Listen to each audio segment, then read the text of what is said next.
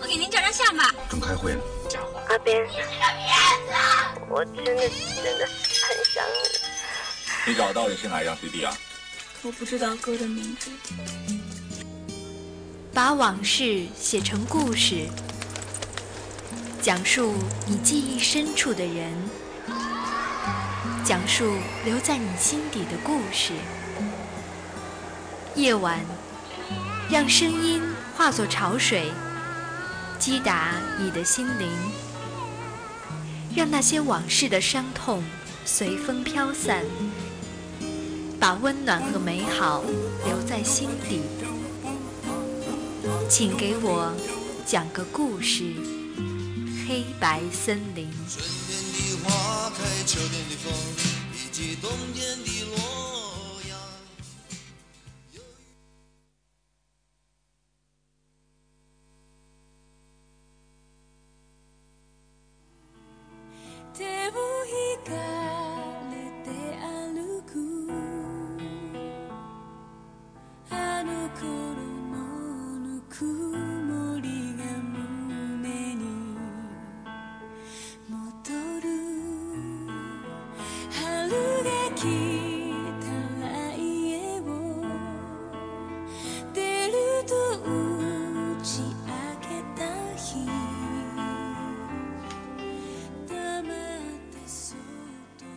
继续锁定 FM 九二浙江师范大学校园之声。北京时间的二十点三十一分了，这里是黑白森林，我是夏静。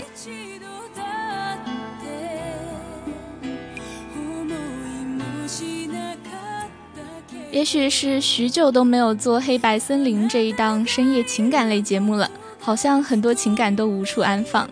那么，就让我们开始今天的黑白森林。他把最好的都给了你。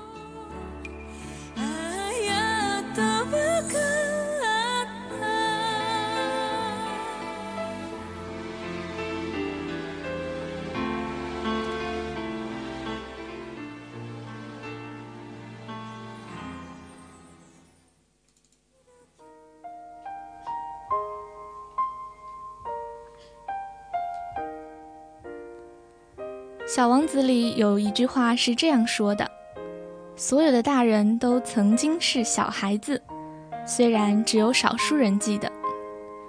成长好像就是这样，把一些神圣而炙热的情感埋藏在了记忆的角落，告诉自己长大了的世界太险恶，我们要成为无坚不摧的冷血战士。”那个温润而天真的小孩总是会被丢弃在岁月里，他再也跟不上你的脚步，你也再也找不回他的足迹，只能在回忆的剪影里，看到与自己相似的眼角眉梢时，找回那一抹纯粹的笑意。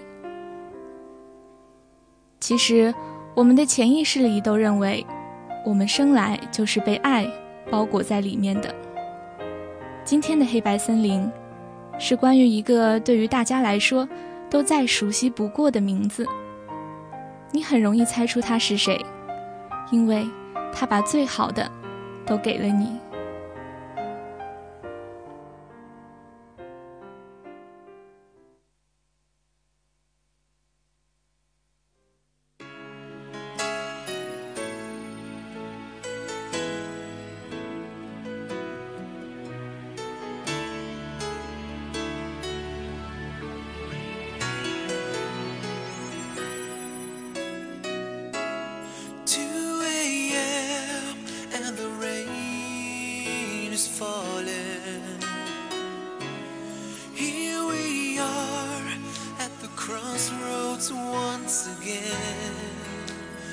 myself.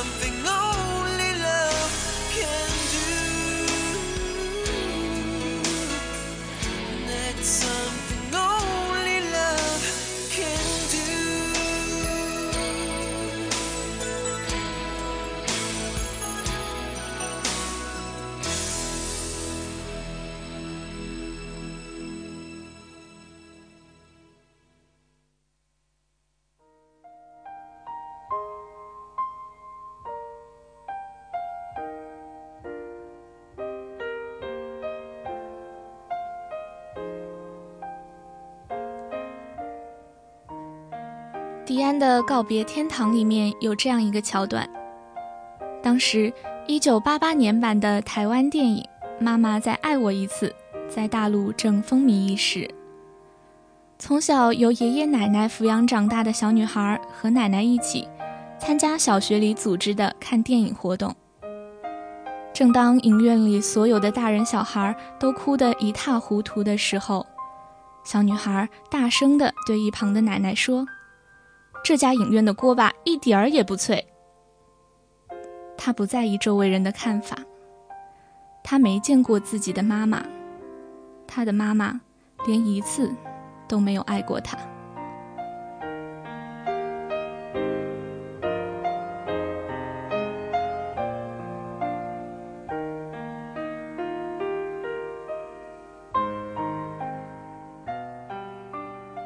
小女孩在小学五年级的时候，在课堂上偷偷看加缪的《局外人》。小说里有这样一段话：“我被判死刑，不是我枪杀了人，而是我在母亲的葬礼上没有哭，不看母亲的遗体，忘记母亲的年龄，在灵堂喝咖啡、抽烟、睡觉。律师谴责我。”以杀人犯之心埋葬了母亲，认定我是铁石心肠。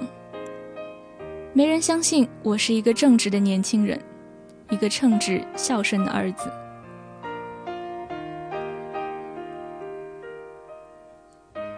世界是如此的荒诞，人的存在如此荒谬。阿尔及尔的阳光一如既往，灼眼而炙热，我却要告别这个冷漠的世界了。他看到主人公因为在自己妈妈的葬礼上没有哭而被判死刑的时候，他哇的一声在课堂上大哭起来。老师也被吓住了，以为他是哪里不舒服。其实是五年级的他突然感觉到，自己就是局外里的主人公，他就是与这个世界格格不入的那个人。但是他害怕，因为违背了世界的规则，就要被冰冷的制裁。他不因为没有感受到爱而悲伤，而是因为怕别人认为他没有爱就不能好好的活下去。小说里看到这个桥段的时候，心里有些难过。总有些故事和原本执念的情感相背离，总有些人，在没有被爱包裹的时候踽踽前行。原来，我们潜意识里所认为的理所当然被爱包围，是一种何其的幸运。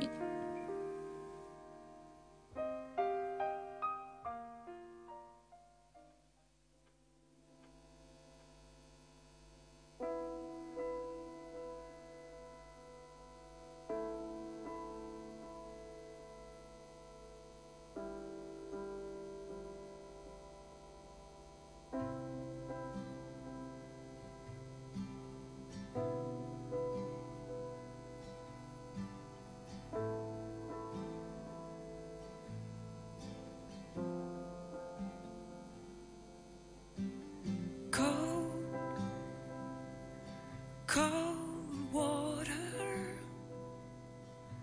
surrounds me now.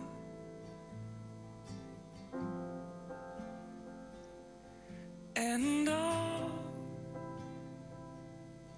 I've got is your hand.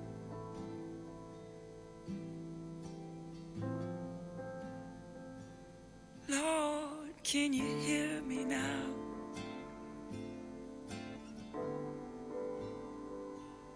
Lord, can you hear me now?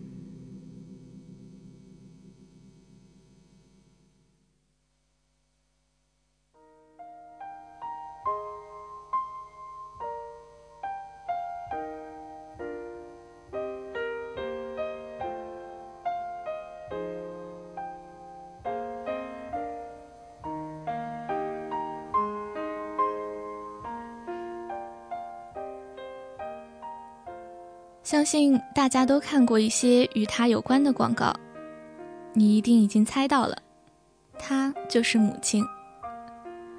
从最初的小男孩颤颤巍巍地端着洗脚盆说：“妈妈洗脚。”母亲在小鸭子的故事里温柔微笑的画面，到后来的保洁公司推出的《What I See》母亲节广告片。特奥会田径运动员和他妈妈通过回放照片和录像，带着我们看到站在领奖台上灿烂无比、捧着校杯的运动员女儿，一步步退回到了过去，回到女儿被断定永远无法走路的年幼时，回到妈妈抱着的婴儿，把她高高举过头顶的温馨一刻。或许。不是所有人都拥有感人至深的经历，但不知道这些广告里有没有一些瞬间能让你感触颇深。就像是把尘封已久的情感拿到阳光下晾晒，在阳光里过滤掉许多的杂质之后，找到了最初的感动。而接下来要和大家分享的这个故事，就是这样一种。拥有阳光味道的情感。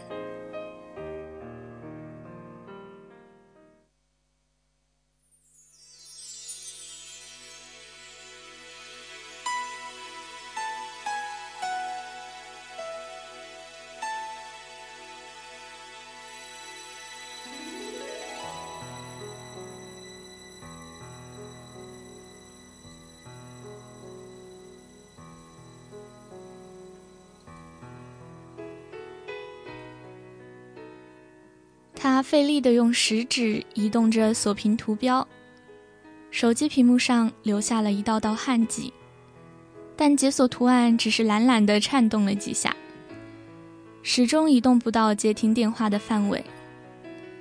他只好按下了关机键，重新开机，在屏幕里稍微灵敏一点的区域里，将电话重新拨了过去。只听见对话那头的：“喂，妈。”怎么总是不接电话呀？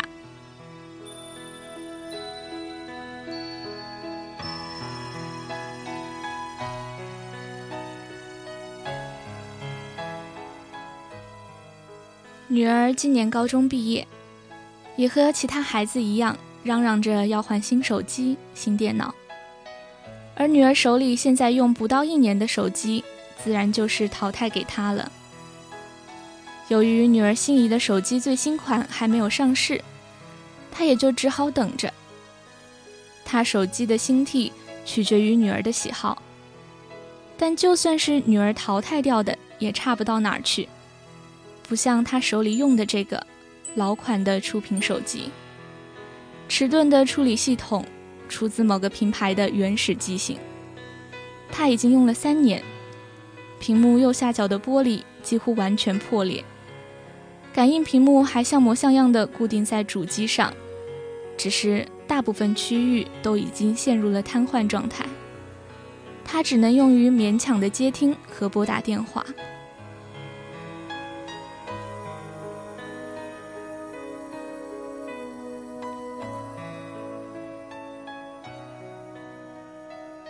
他经营一家茶馆，主业便是打麻将。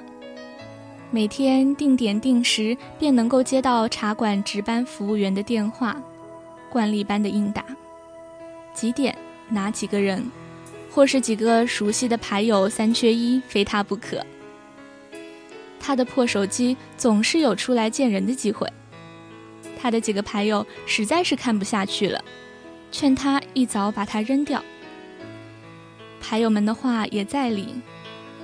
他在牌桌上运筹帷幄一把，就有换几个新手机的钱，但他却总是凑合着，将将就就的接了这个电话，再去接下个电话。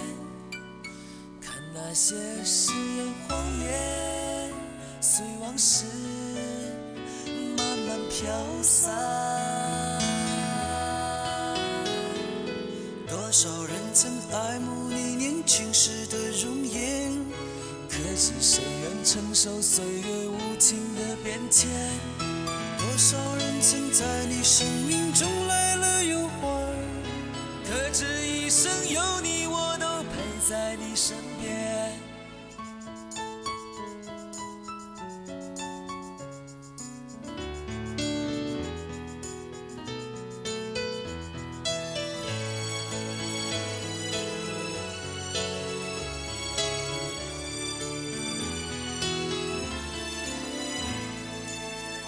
因为梦见你离开，我从哭泣中醒来，吹过窗台，你能否感受我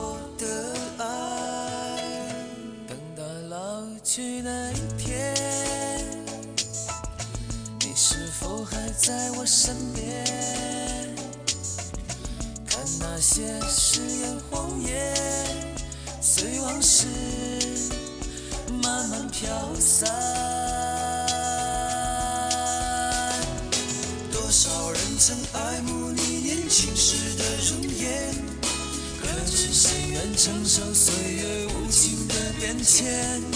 多少人曾在你生命中来了又还，可是一生有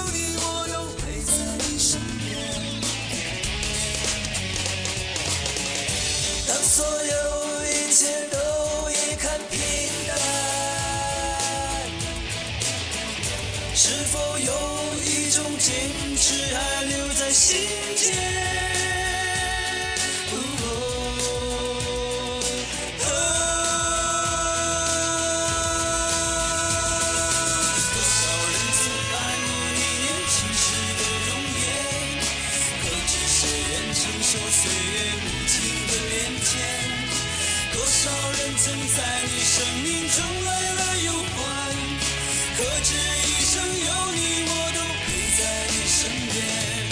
多少人曾爱慕你年轻时的容颜，可知谁愿承受岁月无情的变迁？多少人曾在你生命中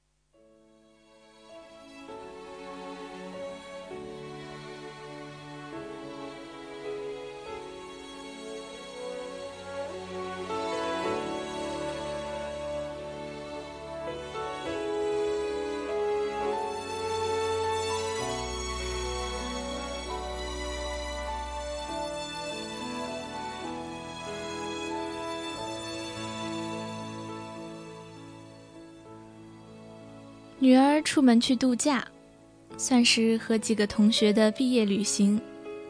虽然离家不远，但他却叮咛每天一定要打个电话。大多是他问，女儿答，或是女儿抱怨，他真管。山上的信号不好，他好不容易拨通了，女儿却还在赶夜路。一阵忙音中挂掉了电话。他却把手机摔了一遍又一遍，以为是他出了什么错。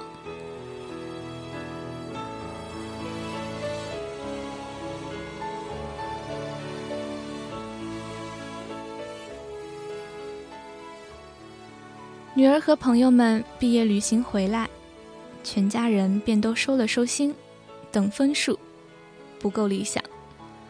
他忙着劝慰：“你比那谁谁谁强多了。”填志愿他不太懂，任着丈夫挑选，也不忘试图试探型的劝阻道：“你别自己做主，问问他喜欢吗？”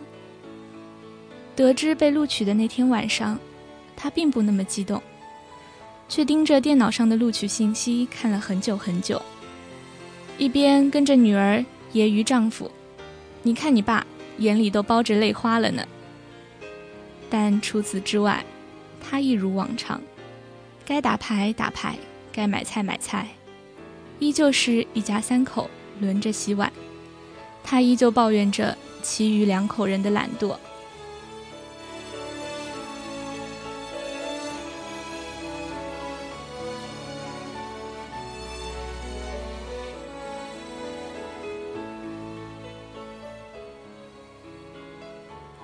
她是个普通的女人，做的一手好菜，吃过的人都夸赞她的手艺。她也热衷电视剧，尤其喜欢泰剧。女儿不明白，那些一眼就能够分清角色善恶、结局一目了然的剧情有什么好看，但是她就爱那些烂套浪漫的爱情喜剧。自从广电局的政策调整后。她急匆匆地张罗着给家里安个机顶盒，生怕停掉了她最爱的那个台。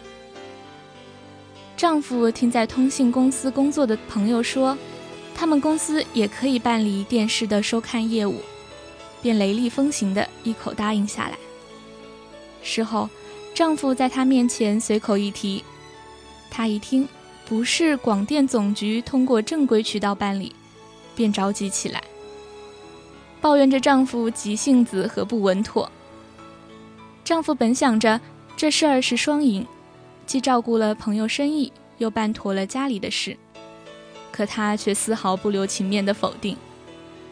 僵持之下，两人口气都不太对味儿。尽管过程不太愉快，但最终，丈夫还是陪着她去了广电局交了钱，抱歉的打朋友。打电话给朋友说取消了业务的办理。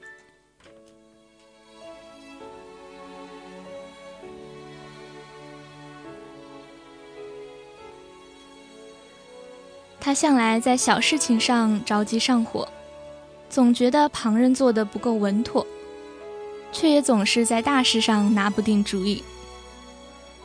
女儿收到录取通知书的那天，他们家去了全城最好的酒店。拿出了家里最顶级的白酒，请了几家亲朋好友，算是升学宴之前的提前庆贺了。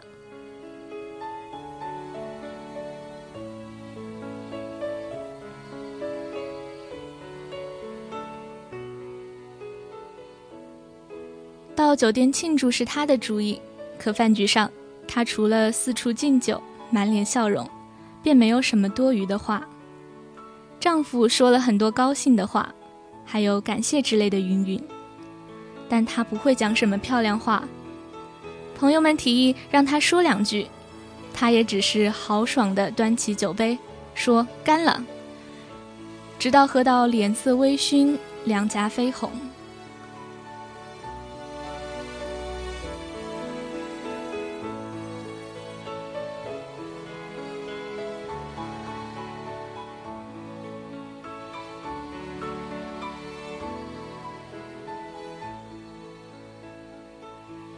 我们开玩笑的说：“女儿就是遗传了她的美人基因。”她还是笑，但笑得并不腼腆，咧嘴露齿，眼角几处明显的鱼尾纹，纯粹的开怀。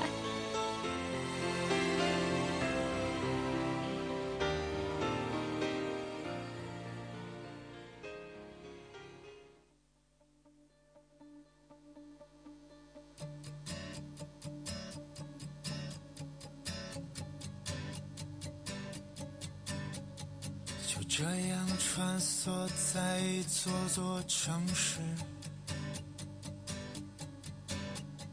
就这样看着路一点点变长。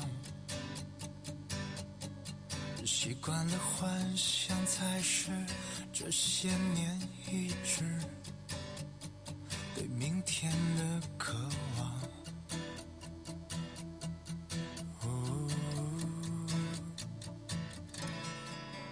世界已不是当初的世界，远方依然还是当初那个远方。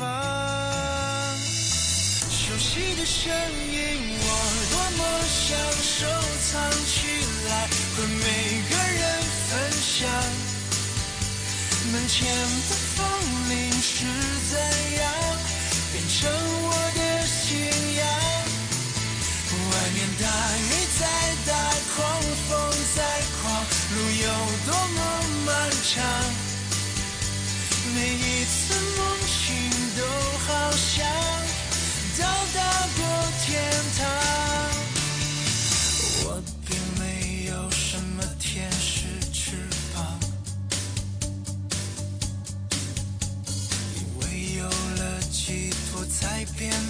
坚强。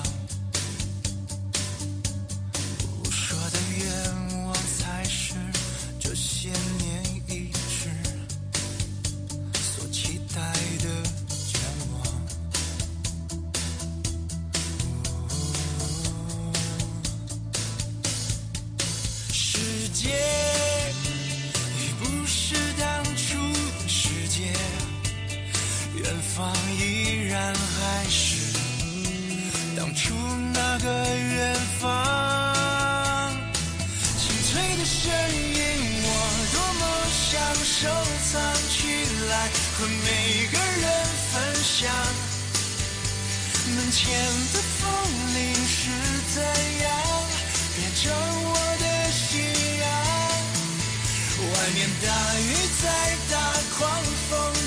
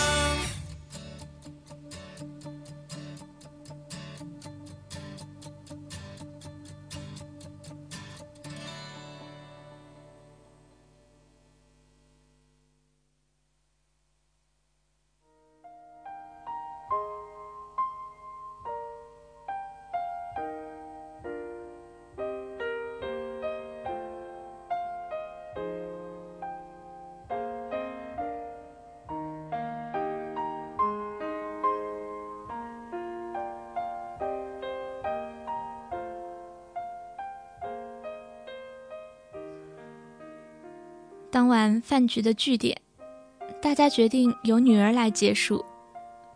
女儿端起酒杯，声音嫩嫩的，有些发颤，有些许她身上的拘谨，但开起口来，却也有丈夫的能言善道。女儿说：“父母在她生活里扮演的是不同的角色，这十几年的教育和大学的新起点。”要归功于父亲的用心，又接着说了些感谢叔叔阿姨关心之类的话。情谊礼节到了得体之处，便让大家举杯。有个阿姨心直口快地插了句：“光说老爸好了，不怕老妈心里不平衡呀？”女儿这才意识到，便略略补了几句。妈妈在生活的不可或缺的地位等等，可这话中，终究也有些敷衍。当时，大家忙着举杯，谁也不知道，那时候，他脸上是否有闪过那么一丝的失落。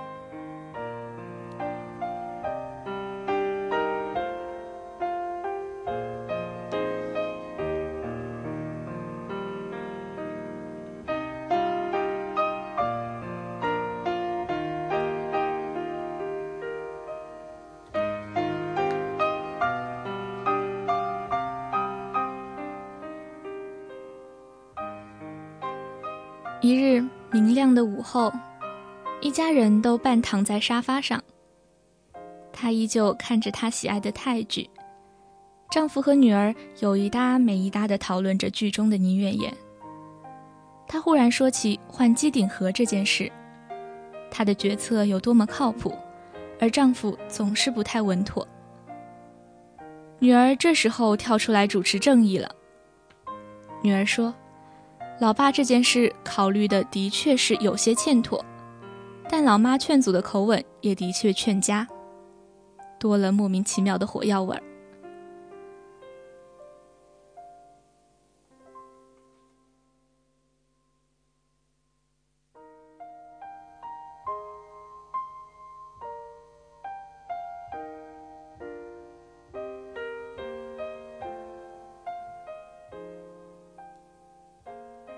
还说，为了夫妻两个人相处更加和谐愉快，老妈得稍微改改。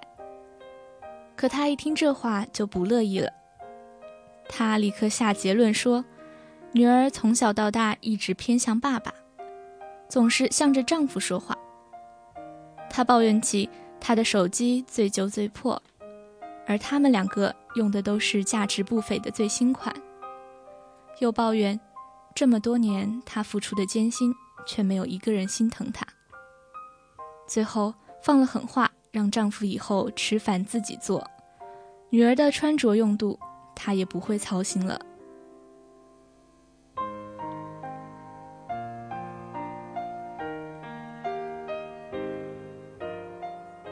他们母女都属虎，女儿据理力争，也不甘示弱，两虎相争。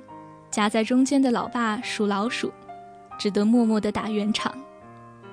最后，女儿进了房间，不再和他争辩。他接了电话，也往麻将麻将馆赶去。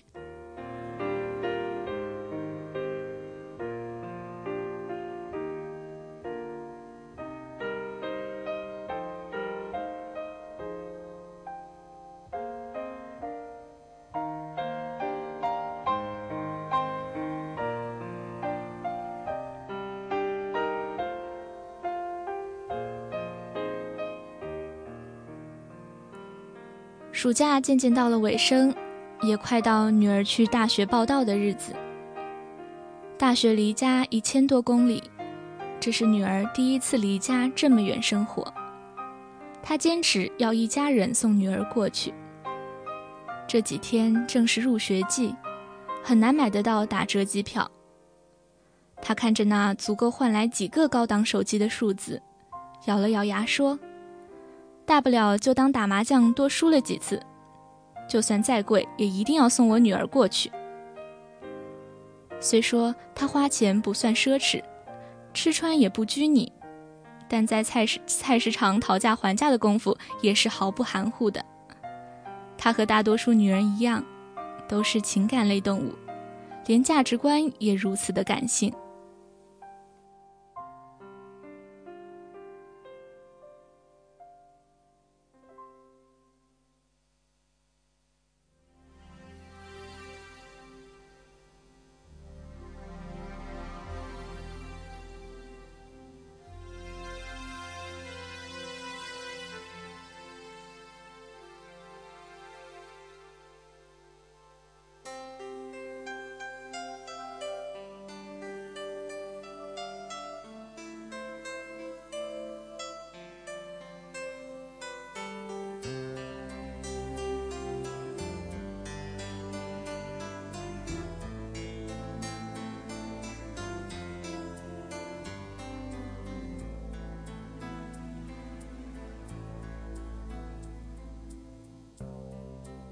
Oceans apart, day after day, and I slowly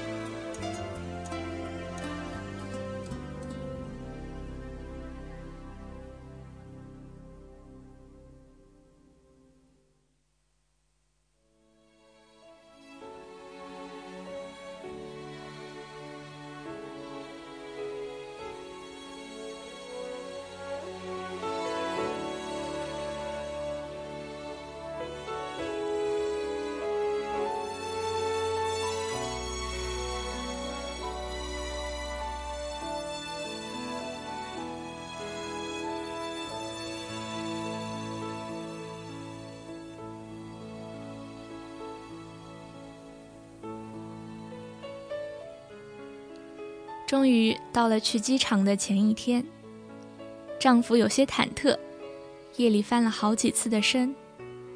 他照例去打了麻将，睡得如往常般平静。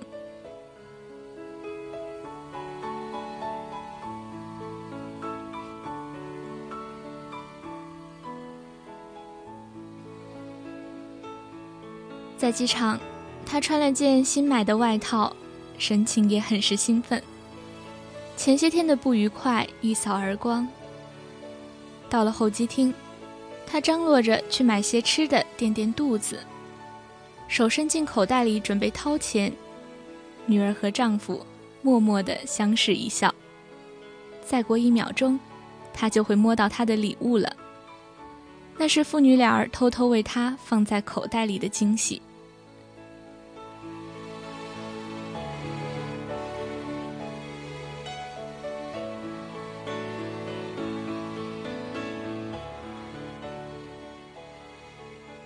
女儿在那一刻什么也没想，只是突然想起了那个没有她的下午。她生气地出了门，自己也还怒气冲冲地坐在沙发上，满心委屈。一旁的老爸沉默了很久，突然说了句：“走，给你妈买个新手机去。”阳光映在爸爸的脸上。也映亮了他嘴里像只烫着金边的句子。他把最好的都给了你呀。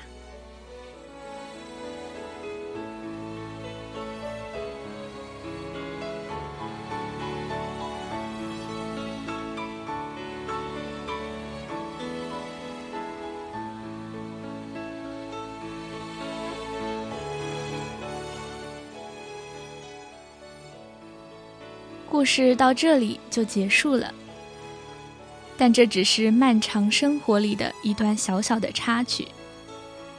可能你深知这段情感是有些百无聊赖，因为这种情感在每周一次的问候电话里，在微微有些责备的口吻里，在每个嘘寒问暖、柴米油盐的生活细节里，你或许觉得这些是再平凡不过的希冀了。但希望收听节目的你不会觉得这个故事太过老套，因为平凡的才最为动人。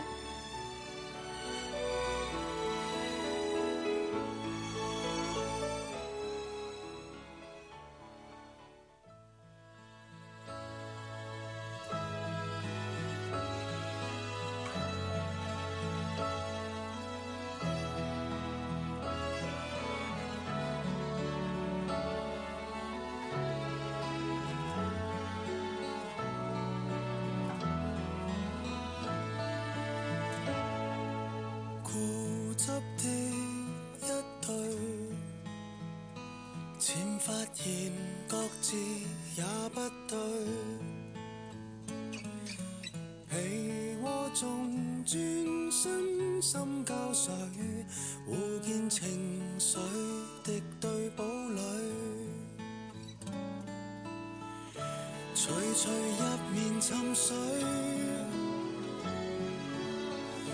徐徐入眠没眼泪，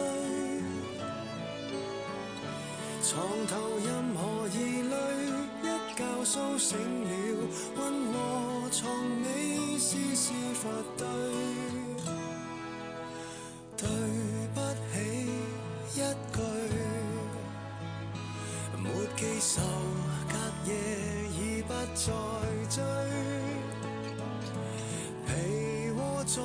转身找依据，互送怀抱，换个焦距。徐徐入眠沉睡，徐徐入眠没眼泪，床头任何疑虑。苏醒了，温和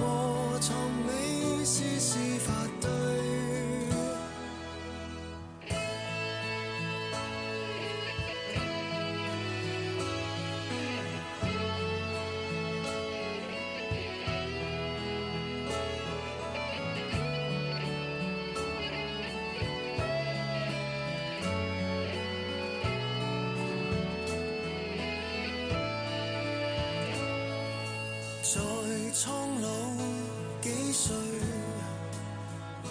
病榻上结伴，仰首太虚，爱涌进对方的骨髓，互吻微笑，目送他去，徐徐入眠沉睡。吹入面。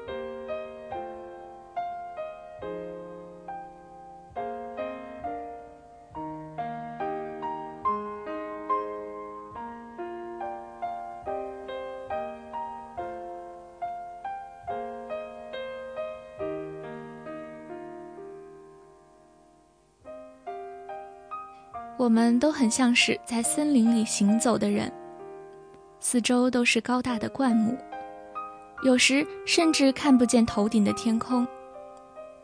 但每个人的头顶上都有那么一道缝隙，缝隙里看见的有时是暴风骤雨，有时是细密的阳光，而那道缝隙刚好可以用一颗心的大小来填补。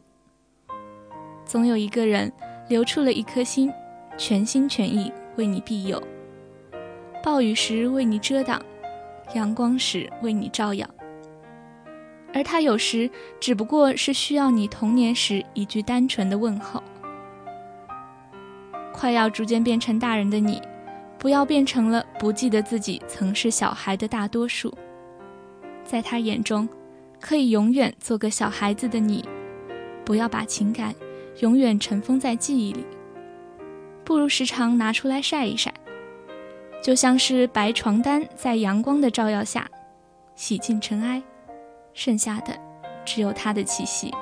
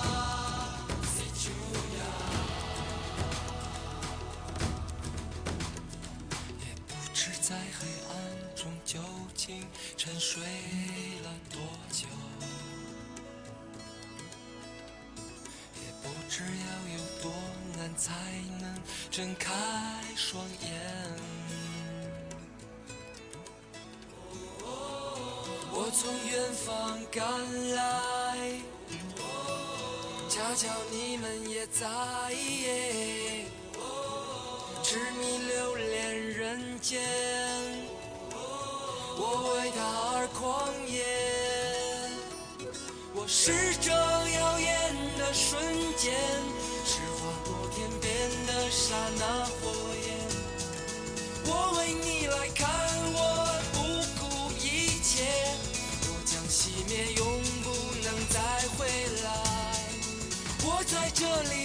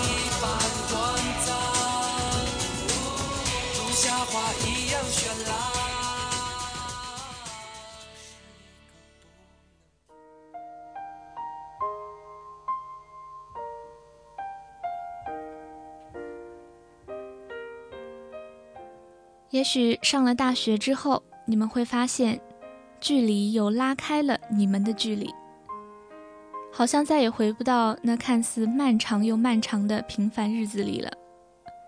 你不会再每天和他黏在一起，吃他亲手做的菜，或是听到他的一句晚安，但是他永远视你若珍宝，他永远记得把最好的都给你。